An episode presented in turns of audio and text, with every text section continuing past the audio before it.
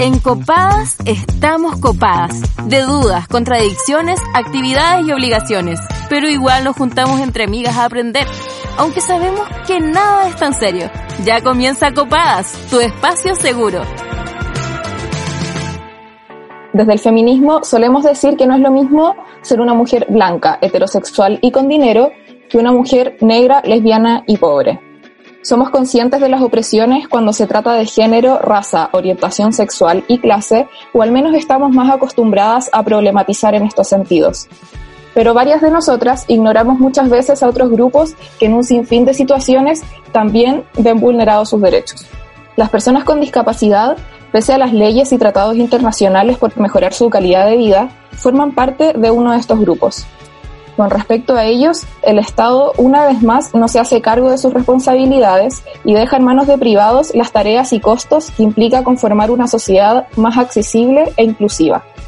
Sí, el mismo Chile que se jacta de ser solidario por realizar una campaña de 27 horas de amor una vez al año, está haciendo las cosas mal, y los obstáculos que tienen personas sordas, ciegas y con discapacidad físico-mental son más profundos de lo que podrían ser si es que existiera un Estado presente y fiscalizador que garantizara, por ejemplo, la rehabilitación de personas sin gastar millones de pesos al mes ni depender de una institución que lucra con sus imágenes presentándolos como sujetos de caridad y no de derechos. Es que ese Chile que se jacta de ser solidario no es más que caritativo. Con el show de la Teletón nos acostumbraron a un bombardeo de imágenes que son victimizantes con las personas con discapacidad. Nos acostumbraron a tener un trato condescendiente, asistencialista e infantilizante para con este grupo, que representa nada menos que el 20% de la población.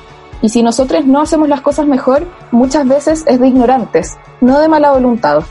Si decimos minusválido, si no nos percatamos de la falta de intérprete de lengua de señas en la televisión chilena o en charlas, o si no sabemos tratar con una persona sorda, es porque faltan espacios de educación.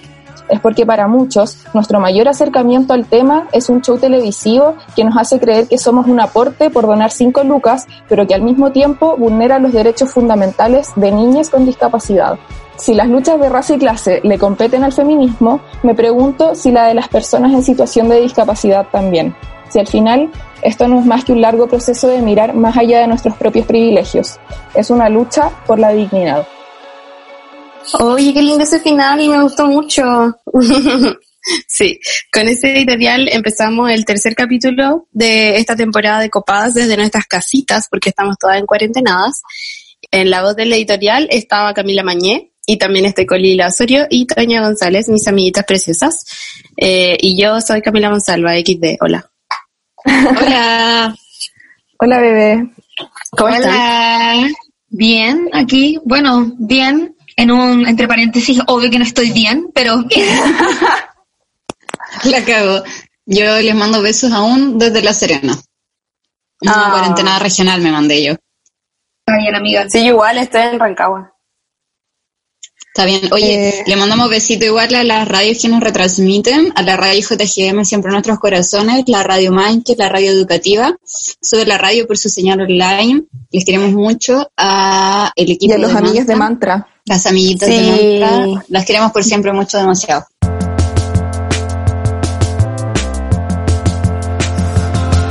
Oigan, yo para complementar ese hermoso editorial que se mandó nuestra compañera Camila Mañé, quiero contarles que en el mundo alrededor de mil millones de personas, vale decir un 15% de la población, vive con algún tipo de discapacidad según el informe mundial sobre la discapacidad de la Organización Mundial de la Salud, más conocida como la OMS. Eh, más allá de sus impedimentos... ¿Cómo? ¿Qué querías decir, amiguita? Perdón, es que para que la gente entienda que yo en el editorial dije que representa como el 20% de la población y eso es eh, según datos eh, de una encuesta, eh, si no me equivoco, como la encuesta de discapacidad, que creo que la hace el Senadis en Chile. para que ah, esté como disociada esa información, como el 15% de la población mundial vive con discapacidad y en Chile es el 20%. Sí, es ¿Sabéis que yo... que uno de cinco, po. ¿Ah? Uno de cinco, sí, pues escaleta. Sí, pues como que yo antes de este capítulo lo pensaba así como algo muy lejano y distante, como, ah, las personas con discapacidad que pensaba que igual eran pocas, que que era algo como que, no sé, casi que ya no, no nos podía pasar a nosotros, pero nada que ver, como que son muchas, y yo creo que eso tiene que ver también porque vemos pocas personas con discapacidad en la calle porque la calle no es accesible para ellos. Claro. Sí, Como que se ve como vemos- una realidad distante. Y lo- los vemos súper poco representados como en las industrias culturales también, pues, ¿cachai? Sí. ¿Cuántas personas como con discapacidad protagonizan teleseries, realities, programas en vivo? O Claro. cuántos son como periodistas y tienen espacio en los medios, no sé, como weas así. O Es tienen acceso punto- al estudio.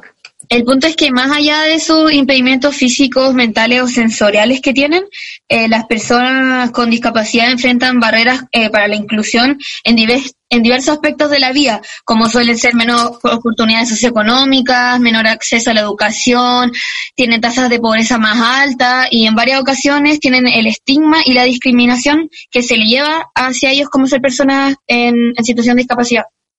Claro, y de Sí, eso, pregunta, de lo último que ¿dice ¿En dijiste, situación de discapacidad o personas con discapacidad? las dos, se puede, las dos pueden ser, Ah, ya. pero lo que Te no... tengo, te tengo un diccionario bien- más ratito para eso. Ah, ya, sí, esperemos que la Lila después diga el diccionario. Pero lo que quería ir con lo que dijiste de los estigmas y los prejuicios y todo eso, eh, y, y lo mismo que había dicho la Camila, como que no las vemos en teleseries y en cosas como que creo que esta, mm, esta falta de avance en, el, en, en la cultura, en una cultura como más inclusiva y más accesible, está eh, como que esa responsabilidad recae muchas veces en los medios de comunicación y en nosotras, bueno, que estamos estudiando periodismo, también. Sí. Entonces es necesario formarnos en, en ese tipo de, de temas. En esa misma línea, a mí me, eh, claramente cuando uno habla de la discapacidad, también se escucha mucho el término accesibilidad. Y yo empecé a preguntar, como buscar en Google, eh, qué era la accesibilidad, accesibilidad, y encontré muchas definiciones, y una que encontré es que se trata de la posibilidad que tiene una persona con o sin problemas de movilidad o percepción sensorial de entender un espacio, integrarse en él e interactuar con sus contenidos. Entonces yo les pregunto a ustedes, si ustedes, eh, ¿qué entienden por accesibilidad? Cuando a mí me dicen accesibilidad, pienso inmediatamente, bueno, lo que dije en el editorial, como que haya espacios de intérprete de lengua de señas, por ejemplo. Y, y también como cuando estoy caminando en la calle, me pasa en, en el Macul, como nuestra universidad está ubicada ahí, hay como unas rampas en las veredas, en las esquinas, que dicen así como Macul más inclusivo, como una cuestión así, y están todas las rampas hechas mierdas, como que los autos deben pasar por ahí, o como que en verdad no hay una mantención de esos lugares, y es como, bueno, qué ironía, qué paradoja. Y quería aprovechar la patudez y el espacio como para saludar a mi amiga Cata Parra, que creo que es una de las mayores responsables de mi sensibilización respecto a estos temas, porque mientras estábamos en la U y una escribía sobre género y masturbación femini- fe- femenina, la Cata siempre estuvo trabajando sobre estos temas y me iba comentando y, y gracias a ella también fui aprendiendo muchas cosas sobre, por ejemplo, cómo tratar con personas sordas o cosas así, que creo que es un debate que se tiene que, que instalar, sobre todo como en las escuelas de periodismo y comunicaciones. Mm. Sí, es interesante igual lo que dice la, la Mañé, porque a mí me pasa que es cierto que son muy pocas las personas que hablan sobre estos temas de la discapacidad y la accesibilidad, como yo también, igual que la Lila, estudio en la misma escuela que la Camila, entonces conozco a la Cataparra y sé quién es, pero igual uno tiene el privilegio de estar ahí y que una loquita esté todo el rato hablándote del tema, pues, ¿cachai? Tanto sus redes sociales, en distintos foros y cosas que ha hecho, pero también me llama la atención porque desde las comunicaciones siento que a nosotros tampoco nos han dado mucho un curso o cierta idea de cómo tratar estos temas. O a lo mejor yo, yo me acuerdo que en mi cátedra tuve como una cátedra, una clase para hablar este tema. Pero siento que igual debería fomentarse más, y no solamente en el nivel universitario, sino también en lo- a nivel escolar, ¿cachai? Claro. Sí. Un llamado también a los estudiantes que, que puedan gestionar por sus propios medios como esas instancias. Mm. Sí, a mí me- pasó que cuando estaba en la universidad eh, tenía un compañero que no era de mi generación, era más grande, pero mm, él tenía discapacidad visual, po. Y como que su sueño y toda la razón por la que había entrado a la carrera era porque quería ser juez y no podía, como que no iba a poder ser juez nunca porque no pueden las personas con discapacidad visual ser jueces, ¿cachai? Entonces, como que ahí recién empezamos a cuestionarnos todo lo que pasaba como con las personas con discapacidad visual y con otro tipo de discapacidades. Y yo no tenía idea, por ejemplo, que en la universidad habían como líneas, o en la calle a veces hay líneas entre medio de la, como en la vereda, ¿cachai? Sí, sí. Y esas líneas son precisamente para que las personas con discapacidad visual puedan pasar como su, su guía, ¿cachai? Y saber como por dónde van caminando. Y a veces uno tapa eso y no se da cuenta y no lo sabe y es como, es bien como una mierda porque en el fondo está ahí como privando a una persona de que se desplace libremente solo porque no sabéis que esa línea es para que esa persona pase por ahí, ¿cachai? Mm. Eh, volviendo como a lo que decía la Toña, a como la de accesibilidad. Ah, no, no, antes de eso, eh, yo cuando aprendí a leer en primero básico, no sé si también fue su caso, me enseñaban como las letras, con una imagen de las letras, así como el dibujo de la letra, y al lado venía como un cuadro de una persona en lengua de señas enseñándote como la letra. Onda, con la mano cómo se dibujaba, la, cómo se hacía la A, cómo se interpretaba como distintas cosas. Pero eso te lo juro que solamente fue en primero básico. Y siento que era una instancia como educacional tan bacán, tan, tan bacán, que no tengo idea por qué no se sigue extendiendo ese plan o algo así. Y era un plan estatal porque yo estudié en, en puras escuelitas municipales y esos eran los libros que nos, nos daba el ministerio. Y ahí venían y bueno, como muy bacán. Pero te lo juro que solo fue hasta primero básico. Y después tuve una compañera que tenía eh, problemas de sordera y de, de habla y ella tenía una intérprete que estaba con nosotros en la sala todo el tiempo. Pero tampoco se le daba un sentido desde el colegio como en el que todos aprendiéramos como igual, ¿cachai? Como que siempre ella era el caso distinto y llevaba a su profesora distinta y como que en vez de hacerlo más integral, como que se segregaba esa experiencia. Eh, como comentaba anteriormente, en la mañana nosotros nos estamos basando según el segundo estudio nacional de la discapacidad que fue el año 2015 y yo me metí a leerlo y quiero contarles, amigas, sobre ciertas cifras de personas en situación de discapacidad en Chile y para que las comentemos. En nivel de educación alcanzado, las personas que no tienen educación son un 1,3, mientras que las personas en situación de discapacidad son un 7,4. Onda, cáchate la diferencia. Por ejemplo, en la media completa, eh, las personas eh, sin situación de discapacidad son un 29,2 y las personas con situación de discapacidad un 29,4, o sea, un 23,4. Ahí igual es como más, ok, sí, pero la superior completa, las personas sin discapacidad son un 20% y las personas con discapacidad en la superior completa son un 9,1, weón. O menos de la mitad. Sí, es muy brígido las diferencias. Oye, ¿les tenga pasar al diccionario para seguir aprendiendo sobre este tema? Sí, amo. ¿Quedas colgada con las conversaciones porque no entiendes algunos términos? ¿Fracasaste buscando en Google? Tranquila, aclara tus dudas con el diccionario de Copadas. Hoy en nuestro diccionario copado definiremos discapacidad y la forma más correcta de referirnos a las personas discapacitadas. Al momento de enfrentarnos con personas con discapacidad, muchas veces no sabemos cómo llamarlas. Vienen a nuestra mente términos como persona con discapacidad o persona con habilidades diferentes, e incluso discapacitado o discapacitada secas. Según la Organización Mundial de la Salud, OMS, la discapacidad es un término general que abarca las deficiencias, las limitaciones de la actividad y la restricción de la participación. Las deficiencias son un problema que afectan a una estructura o función corporal. Las limitaciones de la actividad son dificultades para ejecutar acciones o tareas. Y las restricciones de la participación son problemas para participar en situaciones vitales. Por consiguiente, la discapacidad es un fenómeno complejo que refleja una interacción entre las características del organismo humano y las características de la sociedad en la que vive.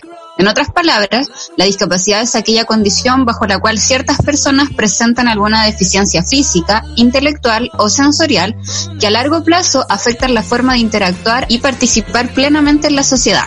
Según la Convención Internacional por los Derechos de las Personas con Discapacidad de las Naciones Unidas, creada en el año 2006, se dispuso que el término adecuado para referirnos a las personas que tienen una o más discapacidades es persona con discapacidad o persona en situación de discapacidad. La discapacidad es un concepto que evoluciona y que resulta de la interacción entre las personas con deficiencia y las barreras debido a la actitud y al entorno, que evitan su participación plena y efectiva en la sociedad, en igualdad de condiciones con las demás. Las personas con discapacidad son sujetas y sujetos de derecho y es muy importante evitar el asistencialismo y promover una visión positiva para abordar el tema desde los derechos humanos de las personas. ¿Cómo no referirte a una persona con discapacidad y por qué no debes hacerlo? Discapacitado. No es correcto porque se integra como una parte de la aproximación a la misma persona, como una condición por encima de su humanidad y no lo es. Diminutivo, como cieguitos, sorditos, etcétera. Conlleva un tratamiento infantil que no solo se enfoca en mejorar su participación en la sociedad y asumir responsabilidades, sino en ser siempre una persona por debajo de otra. Enfermo. La discapacidad no es una enfermedad o deriva de una enfermedad en todos los casos, sino en muchos casos una situación que desaparece cuando eliminamos barreras del entorno. Muchas personas con discapacidad están perfectamente sanas de salud, por eso referirnos a ellas como enfermos o enfermitos no es correcto. Las personas con discapacidad tampoco son anormales, incapaces o impedidos, y la forma correcta de referirnos a ellas es así, personas con discapacidad o personas en situación de discapacidad. En el caso de que queramos referirnos sobre una discapacidad específica, debemos poner siempre a la persona por encima de la discapacidad. Por ejemplo, persona con discapacidad auditiva, persona con discapacidad motor física, persona con discapacidad visual, persona con discapacidad psicosocial, persona con discapacidad intelectual. Y como dato, como les decía antes, existen eh, la discapacidad física, sensorial, cognitiva, intelectual, eh, de enfermedades mentales y algunas enfermedades crónicas también pueden ser consideradas como eh, discapacidad. Amiga, te mandaste el medio diccionario diseca, weana. Sí, está muy bueno, sí, porque siento que es como la misma similitud, o sea, es como la misma, la misma lógica que se aplica a las personas negras. Cuando lo hablamos en ese capítulo, ¿se acuerdan? Sí, sí. que siempre como que se les trataba por su color de piel y no como una persona con ese color de piel. Entonces siempre había que anteponer la palabra persona como para no cosificarlo en el fondo. Mm, y acá es lo mismo, como que al final todas las discriminaciones van por el mismo camino, lo encuentro demasiado terrible. Oye, sí, es paloyo esa weá de como que las discriminaciones siguen la misma línea, porque el otro día me topé con un tuit que decía como, eh, ponía de ejemplo el caso de Daniel Samodio y decía como Daniel Samodio no es un homosexual eh, brutalmente golpeado, eh, o sea, no es un homosexual joven brutalmente golpeado, es un joven homosexual brutalmente golpeado, ¿cachai? Como que la claro. es que mm. él era una persona primero, ¿cachai? No como una persona de color o una persona por su orientación sexual o una persona por su discapacidad. No, como que primero es una persona.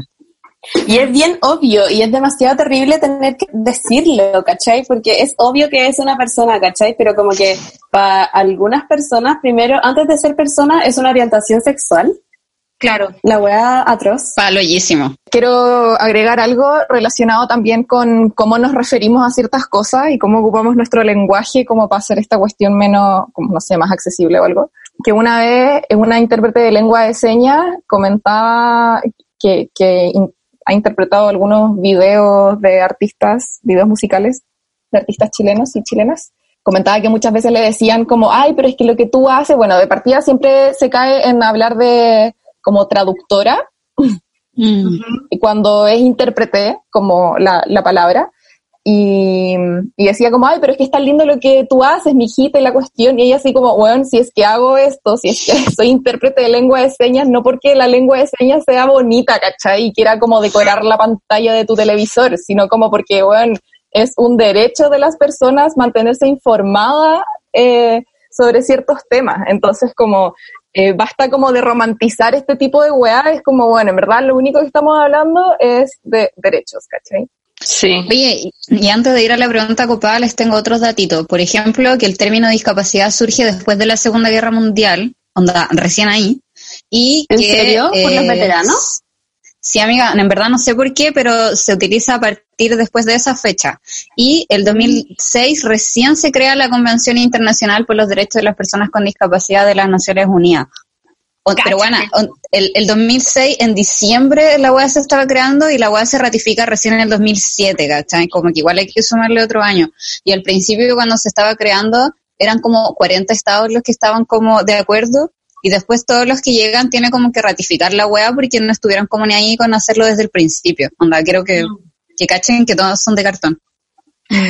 Sí, oye, y según esa misma convención de 2006, o sea, basándose en esa convención de 2006, en el 2014 la ONU elaboró un informe donde acusaba a la Teletón, que acusaba a la Teletón de México, pero era la misma iniciativa que la de Chile, donde es la misma Teletón, Chile de otro país, ¿no? Eh, de promover estereotipos de las personas con discapacidad como sujetos de caridad, en vez de centrar su, su atención en la reinserción social y no discriminación hacia ellos. Yo creo que acá es bien terrible lo que pasa porque a, las personas con discapacidad en la Teletón se las exhibe de partida, como en un programa de televisión, y se les trata como, no sé si, ni siquiera sé si se les trata como sujetos de caridad, sino que como objetos de caridad. Mm. Porque como que te ponen a un niño ahí llorando, contando su historia a duras penas, porque muchas veces no pueden comunicarse también debido a la discapacidad que tienen. Y como que obviamente eso manipula emocionalmente al público para que vaya a, dar plata y todo.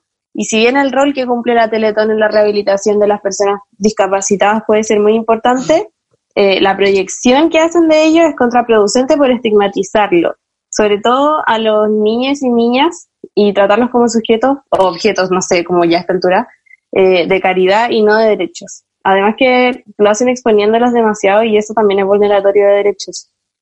Sí, y Oye, tú dijiste que... Ah. Ay, sorry, sorry, quiero decir rápido que la Cami dijo que esto nació en una demanda que le hicieron a, la Teletón de México, pero las Teletones Latinoamérica parten a partir de la Teletón chilena. Es un producto exportado desde nuestro país. Sí, como la AFP. Así mismo. Oye, yo lo que quería agregar a lo que decía la Camila es que también encuentro que el tono que, que tiene la, la Teletón y, con las historias que cuenta es como súper meritocrático y medio facho, así como que esta persona se esforzó y pudo salir adelante, o como que lo tienen como el, el pobrecito, ¿cachai? Que, que se esfuerza y que es súper buena persona. Onda, ¿por qué, ¿por qué te tení ¿por qué tenéis que ser como una buena persona para acceder a un derecho? Como que no, no funciona así la wea, ¿cachai? Sí, pero esa es la lógica que tiene la gente en este país con todo. Como ayer en TVN, o sea, en TVN parece que era, no me acuerdo bien, pero en la tele había un titular así como ¿merecen los presos derechos básicos? Como que, ¿cuál es la pregunta? Como, ¿los presos son personas acaso? No, sé. Siento que, al final, según lo que tú hacías en la vida, te mereció no derechos humanos, básicamente, según esta gente fascista. Siento que esta obvio que viene del patriarcado culiado y de tener un estado como paternal, weón, al que le tenéis que rendir cuenta y portarte bien porque si no, no te da permiso para tener derechos, weón. Abajo. Sí. Ya, vamos a la pregunta copada. Vamos a la pregunta copada, escuchar qué dice la people. Porque copada lo hacemos todas, queremos escuchar tu voz. Opina con nosotras en la pregunta copada. ¿Y tú? ¿Qué opinas de la Teletón? Hola, yo soy terapeuta ocupacional y me he hecho esta pregunta mil veces. Yo creo que todos somos sujetos de derechos, tenemos derecho a una salud digna. Yo creo que también la Teletón posiciona a las personas en situación de discapacidad como sujetos de caridad y el gobierno no se hace cargo realmente de lo que brinda la Teletón en sí. Y yo creo que este es un mal necesario. Si bien brinda atención integral, rehabilitación, etcétera, eso debería ser pega del gobierno. Pero el mismo propio Don Francisco lo dijo ahora que se tuvo que aplazar la Teletón, que tienen que replantearse el modelo económico y tienen que más ver bien porque lo que yo creo que esa debiera ser una responsabilidad del Estado y no depender de un show televisivo todos los años apelando incluso a veces a la victimización para poder lograr ese alcance de la meta que se llama cada año.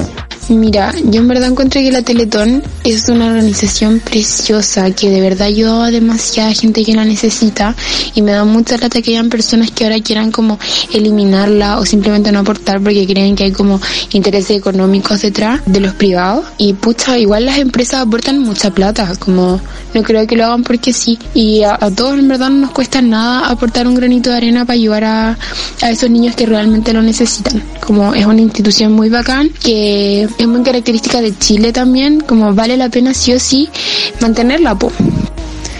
Mira, yo tengo una hija que es beneficiaria de la Teletón y lo va a ser hasta que ya sea grande.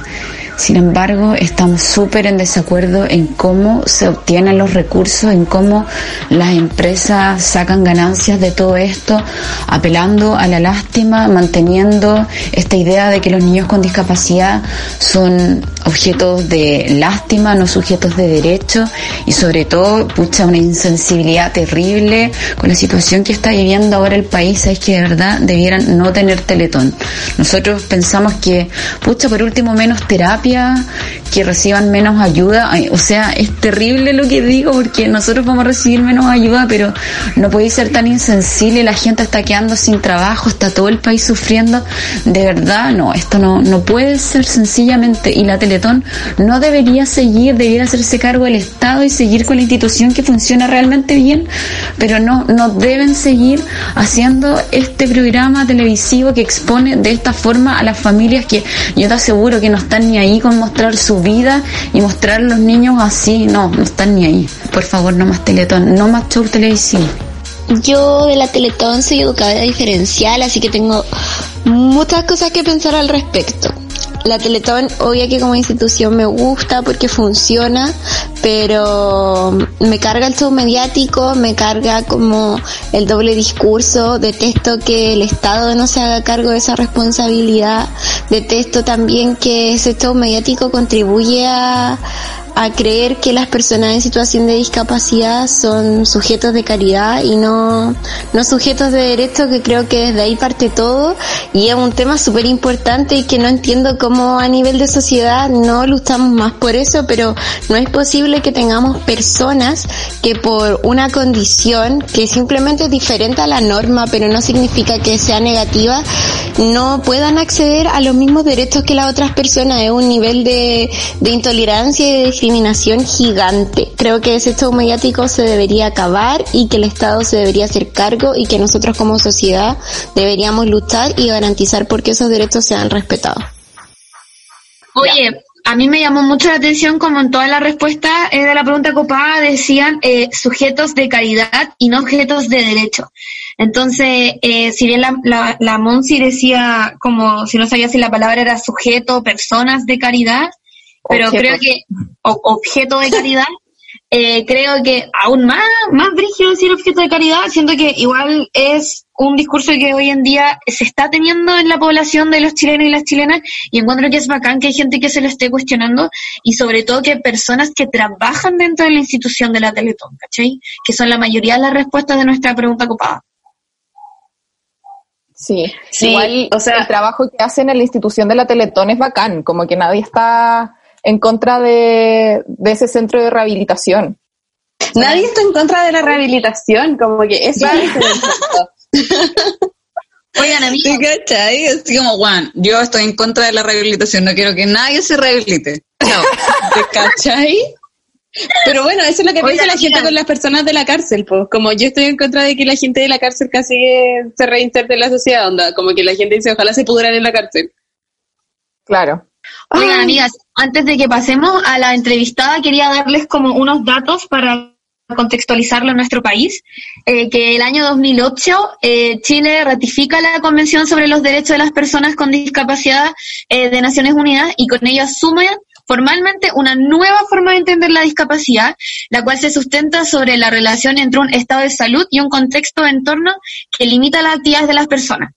Y del mismo modo se entiende la discapacidad con un, como un problema de exclusión, opresión y derechos civiles violados o no reconocidos expresamente. En esa misma línea nace una ley que es promulgada el 10 de febrero eh, del 2010, que es la ley número 20.422, que la vamos a hablar claramente con nuestra super invitada, que básicamente establece normas sobre la igualdad de oportunidades e inclusión social de las personas con discapacidad. Oye, yo antes de, de ir y, y como para cerrar esta primera parte, no quiero que se me olvide que como estamos tan acostumbrados de la televisión y la industria cultural que victimiza y vulnera a las personas con discapacidad, hay algo que no lo hace, que encuentro que tiene un tratamiento muy bacán, que es Sex Education, su segunda temporada. Y bueno, en, y en Grey's Anatomy también lo han hecho bien, weón. Eh, eh, que es bacán que en la segunda temporada aparezca como este cabro en silla de ruedas y que Maeve con él como que no tenga ninguna condescendencia y lo trate filo como un amigo y como cuando están en el carrete y van a bajar la escalera es como, bueno, no me dijiste que tenía escaleras, como que visibilizan todas esas cosas y quería hacer una mención honrosa a Sex Education. Bueno, igual, igual hay varias series, como que mientras estaba diciendo eso pensaba en The Good Doctor, que es un, un hombre doctor que tiene autismo o presenta parte del espectro autista, no sé cómo se dice, perdón, y mm, es doctor. Y es doctor de cabecera y como que lo cuestionan todo el tiempo si sus decisiones están como bien o mal o como paloyo o si es como eh, su condición, cómo está afectando su visión de doctor, no sé, es como bacán igual. No Buena. pero es bacán. Se me quedaron dos datos buenos. En Colombia la Teletón la tuvieron que cancelar porque ya nadie veía la weá y porque ya nadie donaba la plata, no llegaban a la meta, weón. Oye, creo que eso va a pasar este año, no van a llegar a la meta porque la gente no tiene plata para donar. Bueno, no tiene plata, no podéis salir al banco culiado, no toda la gente puede transferir por los celulares, no todas las personas tienen internet. Va a fracasar la web. Lo único que van a lograr es que abuelitos que se sienten culpables por no dar plata vayan a exponerse a un banco. Sí, bueno. Ya. Eh, ¿Les tinca si vamos a la entrevista? Sí, sí, démosle. ¿Te gustaría tener acceso a nuestra biblioteca feminista? Síguenos en Instagram, Twitter y Facebook como Copadas Podcast y encuéntrala en publicaciones fijas e historias destacadas. Hoy tenemos como entrevistada a Carolina Pérez, conferencista, docente de la Facultad de Medicina de la Universidad de Chile y conductora del programa radial Saliendo a Flote, donde tratan temas de discapacidad, adultos mayores, pueblos originarios y diversidad sexual. ¿Cómo estás, Caro? Hola, bien, bien, bien, muy bien. Gracias, feliz, feliz. ¿Y ustedes cómo están? Bien. Bien también, yo hace rato que quería tocar este tema, así que estoy contenta. igual estoy súper emocionada. Hay harto, harto que conversar, sí, no, contenta porque, primero porque tenemos la posibilidad, creo todas de las, las que estamos en este, en este mm, la oportunidad que tenemos de conversar ahora, pero principalmente porque con el periodo difícil que estamos pasando eh, a nivel mundial eh, en temas de salud, eh, de una u otra manera tenemos la posibilidad de estar en nuestras casas, con alimentación, con nuestras familias, con la gente que queremos, y mm, desafortunadamente eso pasa a ser un privilegio en Chile, no un derecho. Entonces yo me siento tremendamente afortunada de tener la posibilidad de pasar esta cuarentena en casa. Así que eso es lo primero que les quería, les quería mencionar. Mm. Sí, es verdad, qué triste. Caro, eh, tú tienes varias columnas y has dicho en innumerables ocasiones eh, que se vulneran, o sea, hablas sobre la vulneración de derechos de las personas con discapacidad. Así que te queríamos preguntar cómo ocurre y en qué circunstancias se da esta vulneración de derechos. Bueno, la vulneración de derechos las comete el Estado. Eso es muy importante destacarlo. Eh, cuando el Estado promulga políticas públicas que luego salen eh, oficiales, ¿cierto? De alguna manera, para redundar en el tema, el diario oficial, eh, y no, no cumple con ella, es una vulneración de derechos también. cuando también firma convenciones internacionales, como lo hizo Chile en el año 2008, eh, ratificó la Convención Internacional de los Derechos de las Personas en Situación de Discapacidad sin colocar ninguna pistola en el pecho y que no tiene cumplimiento sobre ella, también hay una violación de derechos. Entonces, esto no solamente tiene que ver con, con el derecho, o sea, tiene que ver con todos los derechos.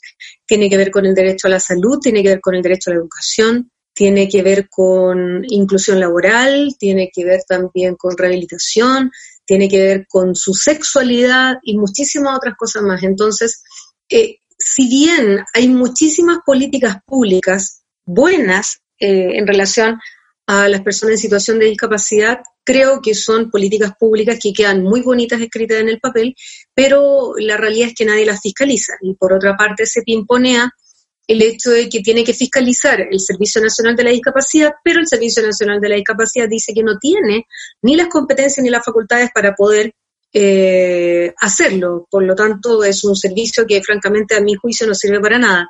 Sobre todo de que es un servicio que proporciona eh, fondos, eh, fondos en los cuales las personas tenemos que concursar para poder hacer factible un derecho que nos corresponde por convención internacional y por ley. Entonces, eh, el Estado ha vulnerado los derechos de las personas con discapacidad ya desde hace muchísimos años. En, esa misma línea, tú mencionaste lo de la ley 20.422. Bueno, hoy en día, actualmente en Chile existe esa ley de inclusión social de personas con discapacidad, que indica que los deberes del Estado son promover la igualdad de oportunidades de las personas con discapacidad y autonomía a las que están en situación de dependencia, además de fomentar la rehabilitación en base comunitaria, así como la creación de centros públicos o privados de prevención y rehabilitación. Según tu experiencia, según tu experiencia con tu propia rehabilitación, si bien ya mencionaste que el Estado vulnera los derechos, ¿qué otras críticas le harías a esta ley 20.422? Uf, un montón. Mira, más que las críticas serían las reparaciones que deberían eh, existir. Eh, esta ley, yo nunca, nunca, por ejemplo, eh, he sido partidaria de que las leyes solamente las arme el Congreso y sobre todo sus reglamentos. O sea, la ley viene detrás con reglamentos de por medio. Entonces, nunca he entendido que dentro de, mm, dentro de esta ley no existan como partícipes personas en situación de discapacidad y ni siquiera las personas en situación de discapacidad. Te estoy hablando de que deberían participar eh, personas con discapacidad, familias. Eh, ¿Por qué motivo? Porque hay personas que son por ejemplo, con un nivel de, dependencia brutal, como el niño con parálisis cerebral, en los cuales sus padres, que son sus cuidadores, que terminan transformándose en sus cuidadores, por lo menos el, 96, el 98% de las familias es así, deberían ser parte de esta ley. Eh, también los terapeutas ocupacionales, kinesiólogos, personas ligadas al ambiente de la salud, rehabilitación, etcétera. Y eh, frente a eso, yo creo que todo lo que se ha armado dentro de la ley 20.422 ha sido un bluff una chaya gigantesca, eh, para armar una política pública un poco mejor que la que había antes, que era la ley 19.284. Eh, si, no, si es que mal no me equivoco en el, si es que no me equivoco en el número. Pero, chiquillas, hay que, en, eh, mi sensación es que cuando hablamos de inclusión, que la ley habla de inclusión, y cuando tú hablas de inclusión, hablas de un grupo muchísimo más amplio. Cuando hablas de inclusión, hablas de pueblos originarios, comunidad migrante, diversidad sexual, mujer, personas privadas de libertad, adulto mayor, niños. Eso es inclusión. Inclusión no es discapacidad. Discapacidad es una pequeña área también de la inclusión. ¿Me entiendes? Entonces, cuando hoy día, por ejemplo, podemos hablar de inclusión, ¿De qué estamos hablando cuando estamos en nuestras casas o cuando ni siquiera ha pasado, por ejemplo, el tema de la pandemia y siempre hemos rechazado a las personas en situación de calle? ¿De qué, de qué inclusión estamos hablando? Si la persona en situación de calle hoy día, yo tengo un vecino que es una persona en situación de calle, que se la llevaron los militares hace tres días atrás y es una persona en situación de calle. Entonces, eh, hay temas que tienen que ver con inclusión y hay que entender muy bien de qué se trata. Entonces, eh, yo creo que la palabra inclusión dentro de la ley 20.422 está muy mal utilizada y debería, mm, eh, aparte de, colocar a la persona en situación de discapacidad como un sujeto de derecho, también debería colocarse como un sujeto de deber. Nosotros somos responsables de lo que pasa acá también. Nosotros tenemos que ser agentes de cambio y siempre he sido muy crítica con las personas con discapacidad desde ahí porque el asistencialismo nos está matando hace muchísimo tiempo. Entonces, eh, sí creo que la, no solamente del espacio sexual, sino que también reproductivo, educacional, eh, accesibilidad universal, que es muy importante ese tema accesibilidad universal y muchos otros, transportes, telecomunicaciones, eh, deberían claramente ser, mucho más rigurosos en la fiscalización y también en los castigos si tú llegas a violar la ley. Claro. Eh, Caro, igual en 2018 entró en vigencia la ley de inclusión laboral, que para que todos estén al tanto establece una reserva de empleos del 1% para personas con discapacidad o beneficiarias de la pensión de invalidez de cualquier régimen previsional en organismos del Estado y empresas privadas que tengan 100 o más trabajadores o funcionarios.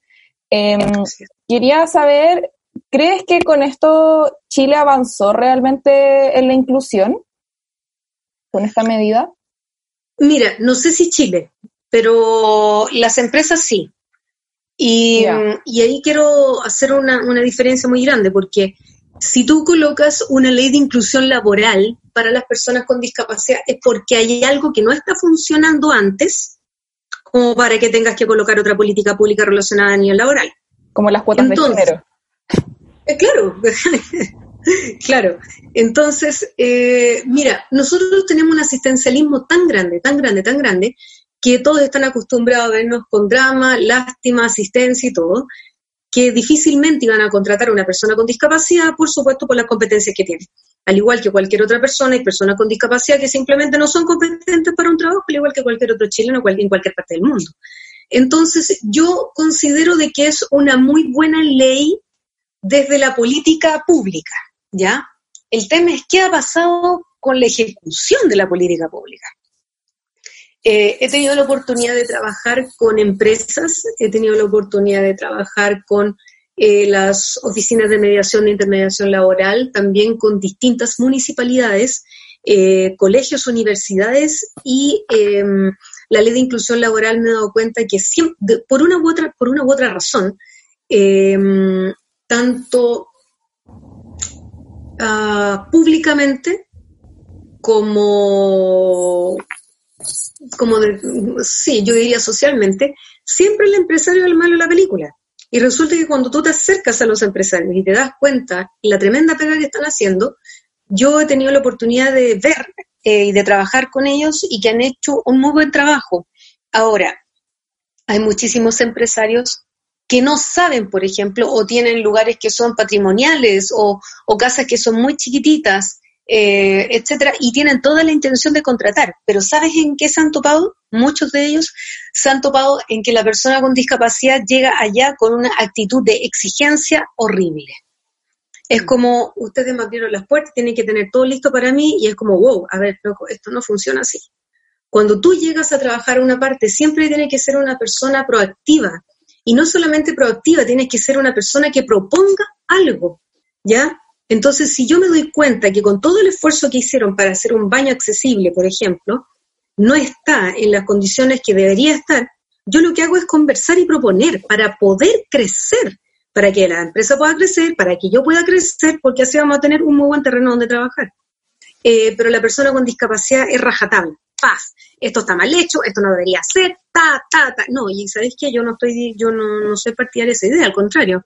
Yo soy partidaria de que esto es un cambio eh, creo que tanto ustedes como yo y muchísimas otras personas conocemos muy bien lo que significa en este país los cambios drásticos. Eh, entonces, yo soy partidaria de que los cambios sean em, paulatinos, no correr, porque si no te puedes pegar un tremendo tropezón del cual te puedes arrepentir toda la vida. Y eh, también hay personas con discapacidad que han llegado, por ejemplo, a una empresa que tuve la oportunidad también de ver cómo trabajaban. Ellos, ellos, ellos tenían cuatro cubículos para el baño y tuvieron que dejar solamente dos porque hicieron un baño accesible y eh, después de almorzar, esta chica va al baño en su silla de ruedas, hay cuatro mujeres esperando entrar y ella va y se coloca adelante. Entonces, ¿cómo? ¿Pero por qué vaya a tener que pasar tú, flaca? Todas quieren pasar al baño. O sea, haz la fila. Y eso nos da a conocer de que en Chile nos falta demasiado desde el espacio cultural. Todo el espacio mm. sociocultural nos cuesta mucho. Y, mm, y, eso es algo que también las personas con discapacidad tienen que aprender, que no pueden hacer lo que quieran. Mm. O sea, tenemos que crecer todos y en conjunto. Además que decías de las... Ay, dale, dale amiga. No, es que iba a agregar que debe ser difícil, por ejemplo, para, algún, para alguna empresa, ya sea chica o mediana o grande, cualquier tipo de empresa, eh, como tener esta iniciativa y el desconocimiento gigante que existe en torno a las necesidades que tienen las personas con discapacidad, porque por mucha voluntad que se tenga, lamentablemente no está la educación eh, requerida para poder tener como todas las medidas necesarias de una, ¿cachai?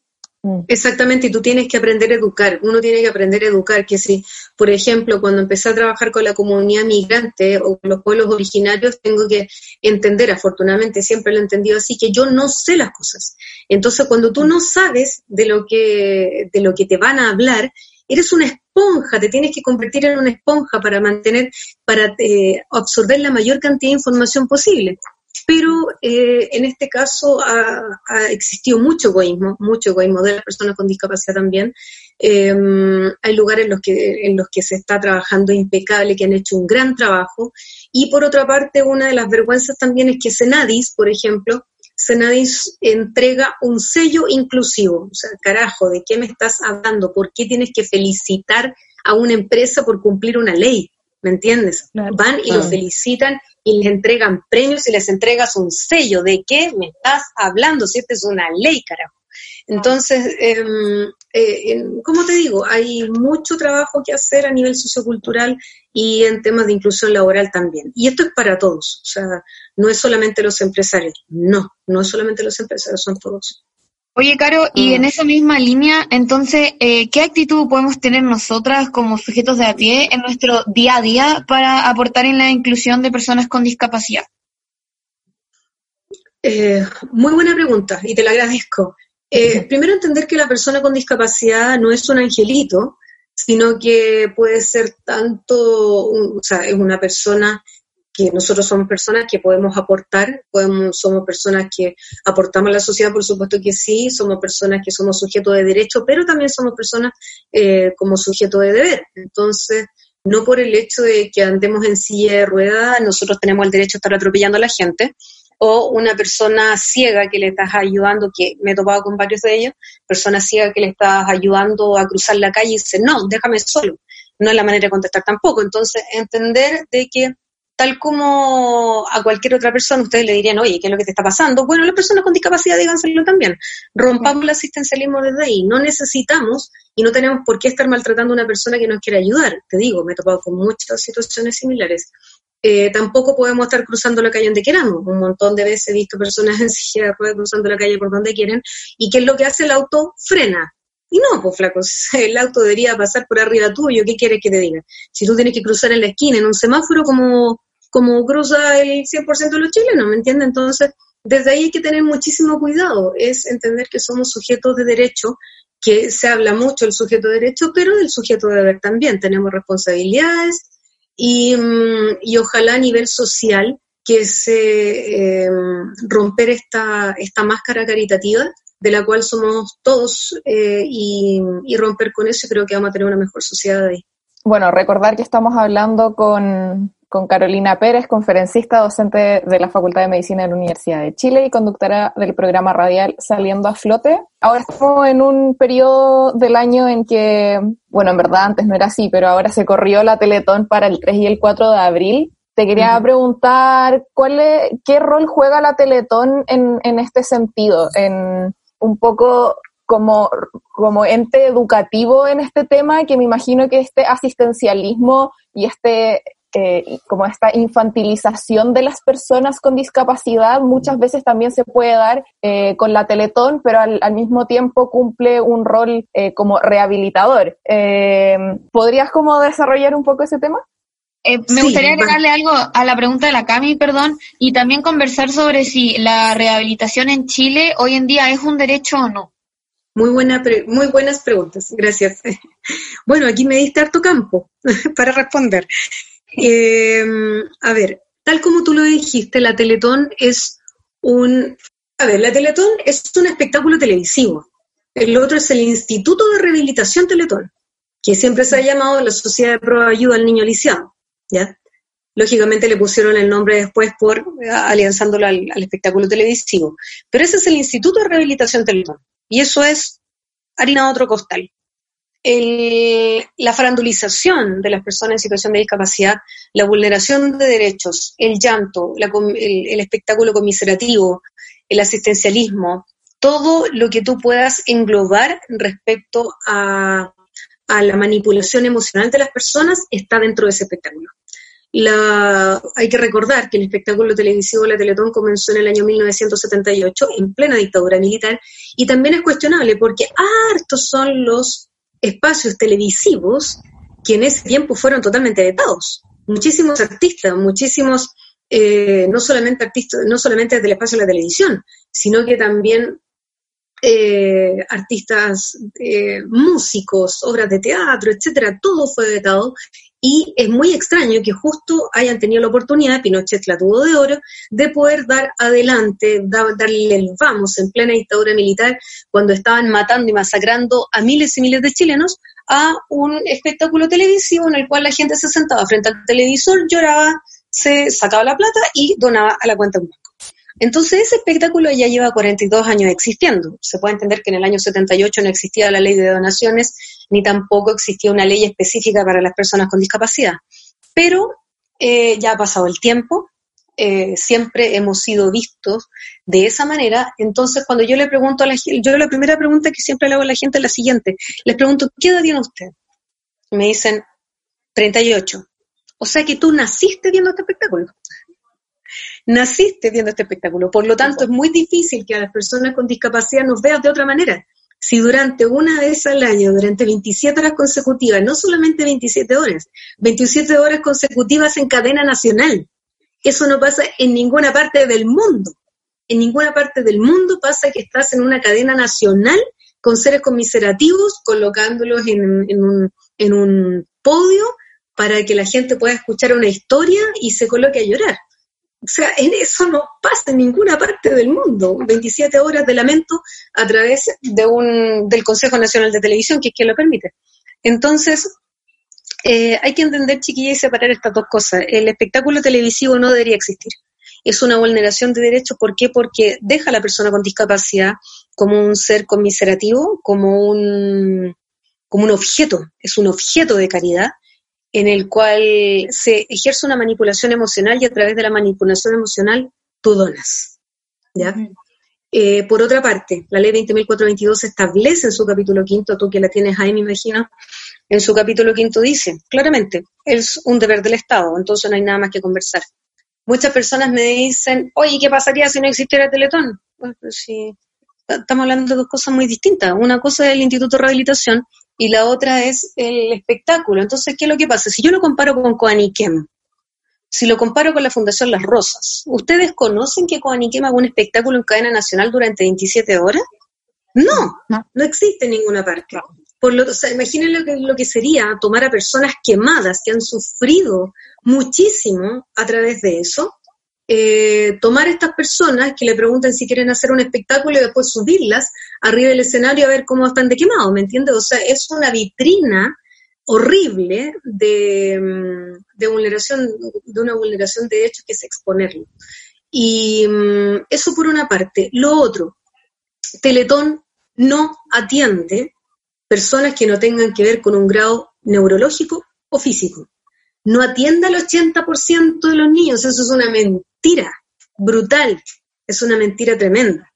Entonces, eh, estamos hablando de que somos tres, más de 3 millones, somos como 3 millones y medio, 3 millones 700 mil personas, de personas con discapacidad. ¿Tú crees que esa información, tú crees que la persona ciega, tú crees que la persona sorda, tú crees que una persona de 35 años tiene acceso a Teletón? No, no lo tiene, no lo tiene. La Teletón atiende hasta los 23 años, tampoco te vas a hospitalizar ahí. Em, entonces, lo que hay detrás de, este espectáculo televisivo es realmente horroroso. Los grandes grupos económicos están metidos ahí también. Los grandes grupos políticos están metidos ahí también. Entonces, es entender de que si usted quiere donar, usted hace lo que quiere con su plata. Si usted va, quiere regalarle plata a los Luxich, vaya y regáleselo. Da lo mismo. Lo importante acá es eliminar el espectáculo televisivo. La Teletón tiene que seguir funcionando porque por ley es un deber del Estado y frente a eso no hay absolutamente nada más que conversar. Entonces, em, es difícil, chiquilla, ¿por qué? ¿Por qué es difícil eh, tocar este tema? Porque hay niños de por medio. Y cuando hay niños de por medio, la gente siempre lo juzga. Por ejemplo, la otra vez que escribí algo, me pusieron, eh, cállate, mi hijo se rehabilitó ahí yo, ya ahí, mi hijo caminó gracias a la Teletón. Mm, ¿Ya? ¿Y? No estás entendiendo nada. Porque no estás entendiendo nada. Yo me estoy refiriendo a un espectáculo televisivo. ¿Me entiendes? O sea, el Instituto de Rehabilitación Pedro Aguirre Cerda, que es lo único que tiene el Estado, tu hijo también podría haber caminado al Instituto Pedro Aguirre Cerda, no necesariamente la Teletón. Entonces es importante entender, chiquillas, que si ustedes, si es que alguna de ustedes tiene más de 23 años, y esto es lo que siempre le digo a la gente para que abran los ojos. Si ustedes, sus padres, sus tíos, sus primos, que sean mayores de 23 años, se llegan a accidentar, no tienen ninguna, ninguna posibilidad de rehabilitación. Lo único que les queda es pagar 6 millones de pesos al mes durante una rehabilitación efectiva. Eso es lo que vale una rehabilitación. 6 millones de pesos al mes una rehabilitación efectiva. Entonces, Y considerando que esa rehabilitación efectiva tiene que ser durante un año, un año y medio probablemente, dos años, dependiendo del daño neurológico tu daño físico. Entonces, el Estado tiene plata para sostener la Teletón, tiene para sostener 45 mil teletones. Tiene mucha plata el Estado. Estamos forrados. Hace muy poco tiempo atrás, creo que hace tres o cuatro días atrás, salió, el invito a que lo puedan revisar, no me acuerdo en qué diario salió la cantidad de plata que gastó las Fuerzas Armadas este último tiempo, ni siquiera la Fuerza Armada, era solamente la Marina, la cantidad de plata que, em, que gastó en represión, solo la Marina. Y creo que era, creo, creo, creo, creo que era algo así como 235 mil dólares. Solamente en represión, mascarillas, cosas, etcétera más lo de las Fuerzas Armadas, que anualmente sabemos muy bien que existe un desfile el 19 de septiembre y también sale en nuestros bolsillos.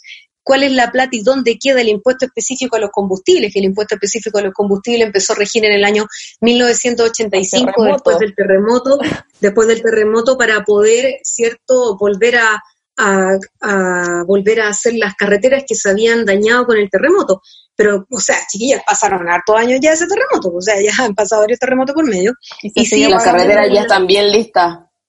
Las carreteras están listas y encima están concesionadas, entonces hay un abuso de por medio. El espectáculo televisivo de la Teletón es un abuso, es un abuso, y me encantaría tener la oportunidad, si es que ustedes tienen, de leerles algo. Les cuento que yo estoy acá en, mi, en mi mano con un libro, eh, que este libro fue vetado en Chile, de una periodista investigadora. El libro se llama Don Francisco, la biografía autorizada, la biografía no autorizada de un gigante.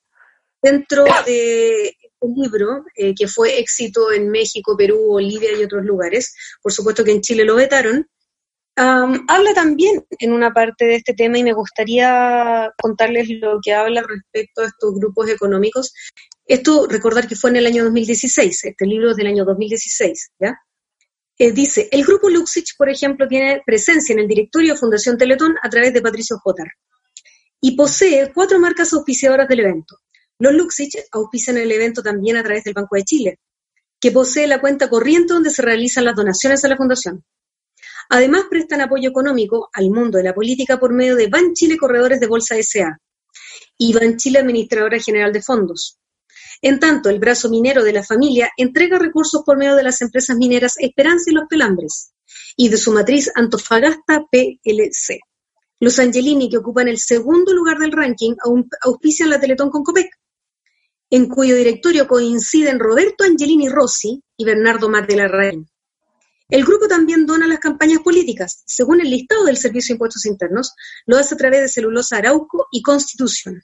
Chicas, esto es gigantesco es enorme, enorme, enorme, enorme.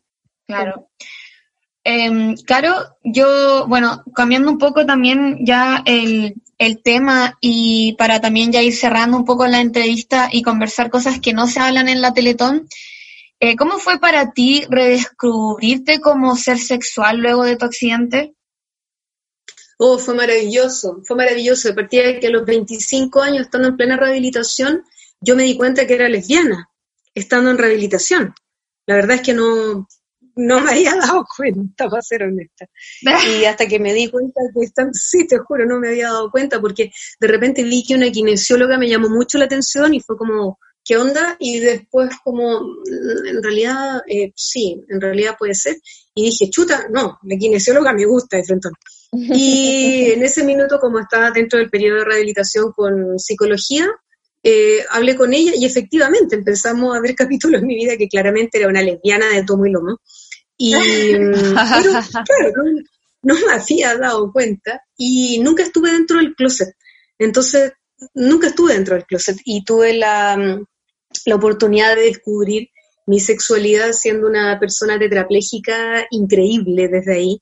Eh, en ese minuto me acuerdo que el médico me preguntó si yo tenía pareja, le dije que no tenía, porque era una realidad, y me dijo, entonces no hay nada que hablar respecto a sexualidad. Y dije, chuta, ok, menos mal que me pillo bien para. Eh, entonces, eh, fui descubriendo esta nueva sexualidad que tiene que ver no solamente con ser lesbiana, sino que también con conocer tu cuerpo y que otras personas conozcan tu cuerpo de manera inmóvil. Eh, es como un, yo dije, chuta, ¿cómo doy placer a otra persona si no me puedo mover? Y de repente, claro, me doy cuenta que efectivamente el cuerpo puede hacer un montón de cosas. Yo muevo solamente mis brazos, no muevo las muñecas ni los dedos, entonces eh, se pueden hacer muchísimas cosas, chiquillas. Ahí es donde uno dice, ¿para qué sirve tus talones? ¿Para qué sirven tus, tus tobillos? ¿Cómo le puedes sacar provecho a tu rodilla, eh, a tu boca, a tus orejas? Es impresionante. Entonces, eh, bueno, yo ya llevo muchos años de relación de pareja y ha sido un redescubrir sexual maravilloso, maravilloso, y, mm, y, que nunca terminamos de aprender, nunca terminamos de aprender. Entonces yo siempre le pido a las personas que tienen algún accidente, y ni siquiera a ellos, a, los adultos mayores también, se los pido un montón, a las mujeres que muchas veces quedan viudas, que son personas jóvenes y quedan viudas, más túrbense, tóquense, amen su cuerpo. La sexualidad parte desde ahí. Em, cuáles son las cosas que te gustan, las que te gustaría que hicieran en, una relación sexual. Em, sacar un poco este falocentrismo que nos tiene agotadas a tantas eh, y muchas cosas más. Entonces, descubrir el, no solamente el descubrir mi, orientación sexual, sino que el descubrir el de muchas otras personas también. Fue un, fue un despertar, fue un despertar sexual precioso y, doy gracias un montón a que tengo una pareja que aprovechamos todos los espacios de nuestro cuerpo. Em, mi cuerpo está completamente vivo, mi cuerpo está completamente movilizado a través de las células, de la energía eh, y de un placer inconmensurable. Entonces, independiente de que esté en una silla de ruedas o no, que la silla de ruedas es mi mejor amiga, sin ella no me puedo desplazar, em, ha, sido un, un, aprendizaje, un aprendizaje gigantesco y también ahí me doy cuenta de que de cómo nos miran, de cómo nos miran socialmente, de que somos seres asexuados, de que no tenemos pareja, de que no podemos tener hijos, de que pobrecito, etcétera. Y viene exactamente lo mismo que conversamos anteriormente. Entonces, eh, la sexualidad es algo inalienable, inalienable en cualquier ser humano, tenga o no tenga pareja. Entonces a mí me da mucha risa cuando en algunas charlas saltan y me dicen, eh, oye, lo que pasa es que eh, pillé a mi, a mi marido, me dijo una, señora, pillé a mi marido masturbándose en el baño. Le dije, ya ahí. Me dice, ¿cómo que si el flaco disfruta contigo y sin ti? O sea, déjalo. pero lógico, si uno, la masturbación es eso, es eh, si tu pareja se está masturbando, bien, si tú te puedes masturbar con tu pareja, mejor. Y, ¿cachai? Pero esas es, ya tenemos demasiadas restricciones en nuestras vidas para que nosotras mismas tengamos que estar colocando restricciones sexuales en nuestras parejas con sus propios cuerpos. Es un nivel de egoísmo ya demasiado grande. Eh, claro, yo te quería...